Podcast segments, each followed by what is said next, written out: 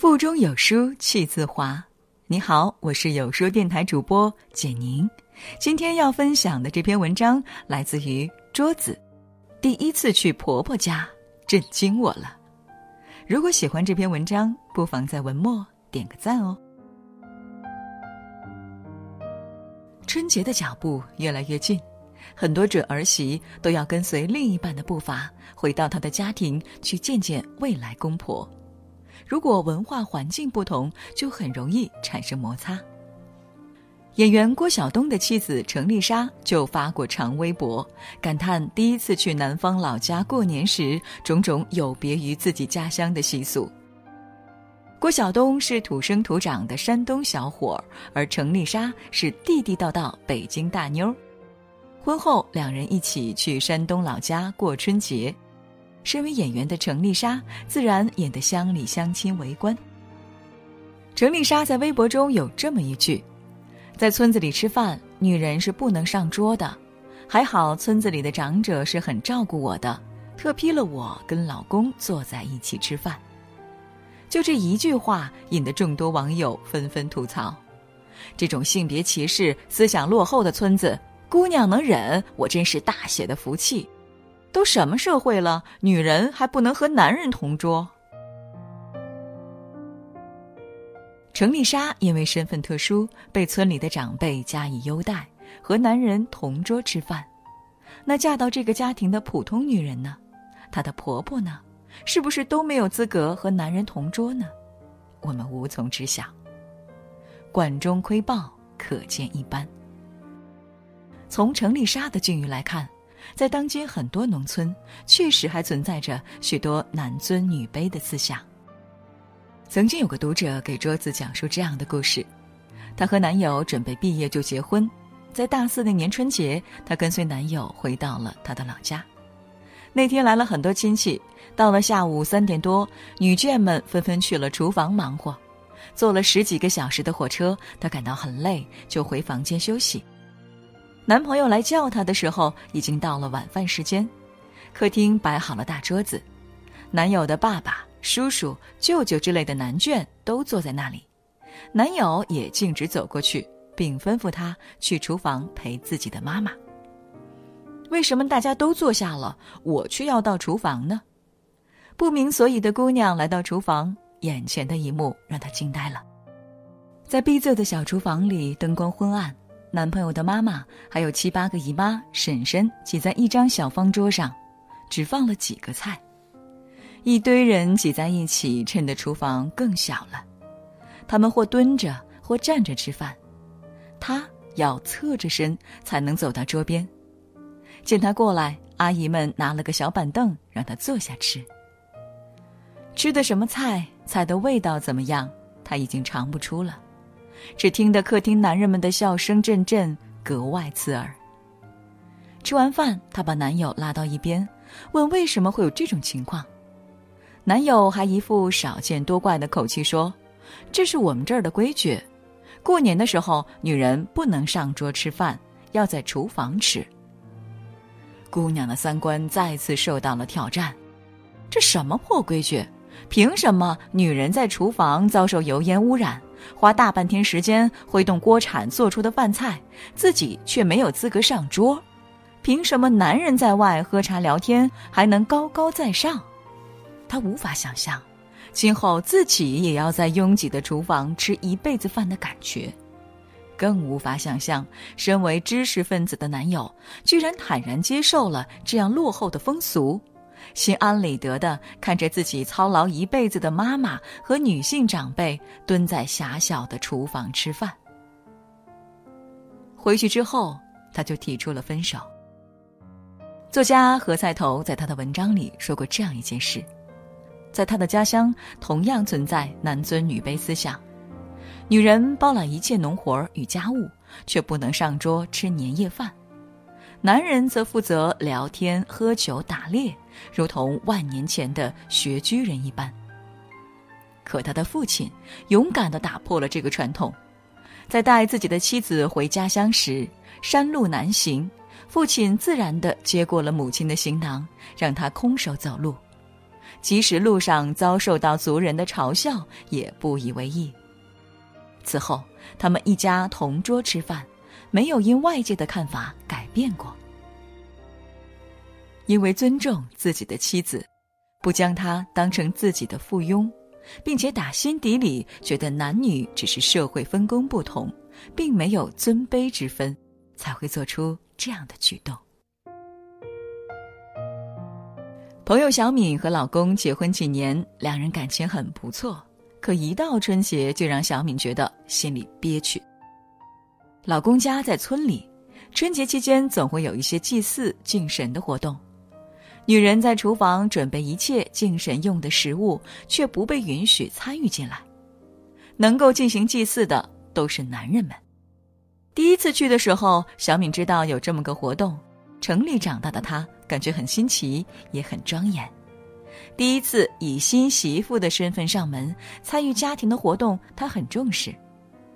到了那天，她早早起床，和婆婆一起忙活。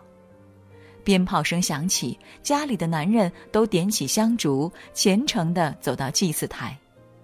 小敏刚准备和老公一起走，被婆婆一把拉住。婆婆说：“女人是没有资格祭祀的，会触犯了神灵。”小敏又好气又好笑，这不是赤裸裸的歧视女性吗？为什么男人能祭祀，女性就不可以？关键是，就连女人们也被这种根深蒂固的臣服观念禁锢，认为自己地位比男人低。而且生理期期间，婆婆连祭品都不让她碰，说是会亵渎神灵。小敏没想到自己读了这么多年书。自认也是一个一手能顶半边天的新时代女性，竟在这些落后的风俗面前无力招架。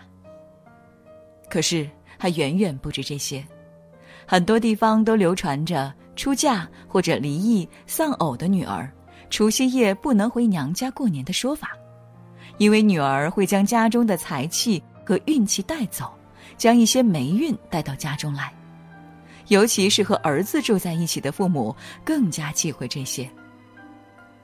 为了维护一种落后的、愚昧的传统习俗，将自己亲生的女儿拒之门外，实实在在羞辱了女儿，也羞辱了自己。归根结底，这还是男权社会的余晖，通过这种打压女性的行为，获得短暂的心理满足。仿佛这个社会仍旧是他们可以一手掌控的。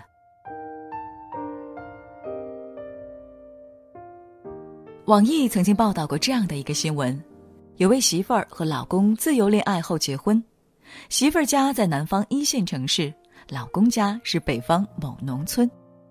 有一年，媳妇儿去老公乡下的家过年，家里来了许多客人，她独自一个人做了十几个菜来招待。可是，当他做好菜之后，发现大家已经开吃了，完全没有等他的意思。媳妇儿没做声，忍了。可是接下来，公公说的一句话简直太过分了。他对他说：“怎么还不去厨房吃啊？哪有女人上桌子吃饭的？还不出去？”婆婆也要这位媳妇儿出去吃，而她的老公没有做声。这一下气得媳妇儿怒火烧心，当场掀翻了一桌子饭菜。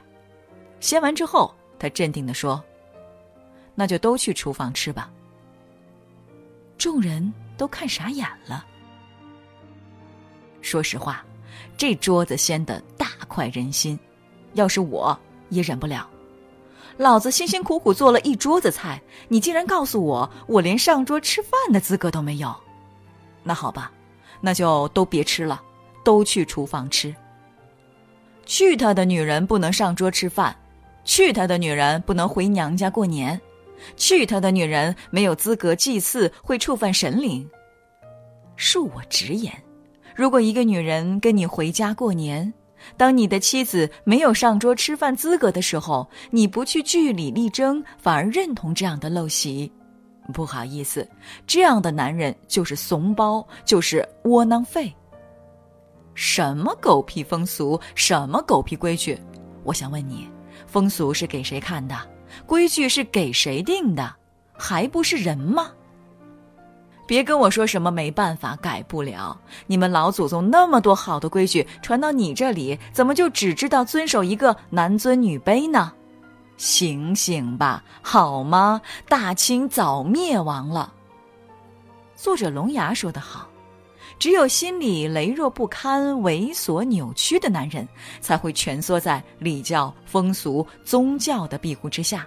然后到比自己还要弱小的女性那里去寻找一点点关于伟岸的虚幻安慰，成熟的男人是用不着的。我发现一个很奇怪的现象：越是经济发达的地方，越是讲究男女平等和绅士风度；越是穷得叮当响的地方，越是讲究男尊女卑。我这不是歧视贫穷的地方，而是发现可怜之人必有可恨之处。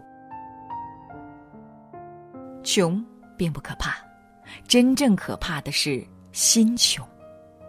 困守在老旧落后的习俗里，还以为沿袭了老祖宗的优良传统。在网络混迹这么多年，充斥在耳边的越来越多的是关于女权的话题。男女同工同酬，生育主动权掌握在女性手中，公共场合哺乳权等等，我们渐渐产生一种错觉，以为女性地位真的已经提高到和男性差不多的地步。可是，男女真的平等了吗？我看未必。现在的社会，说白了，还是一个男权社会。这个社会对女性的恶意，其实远比轰轰烈烈的女权运动更深入。男女平等这条路，还任重而道远。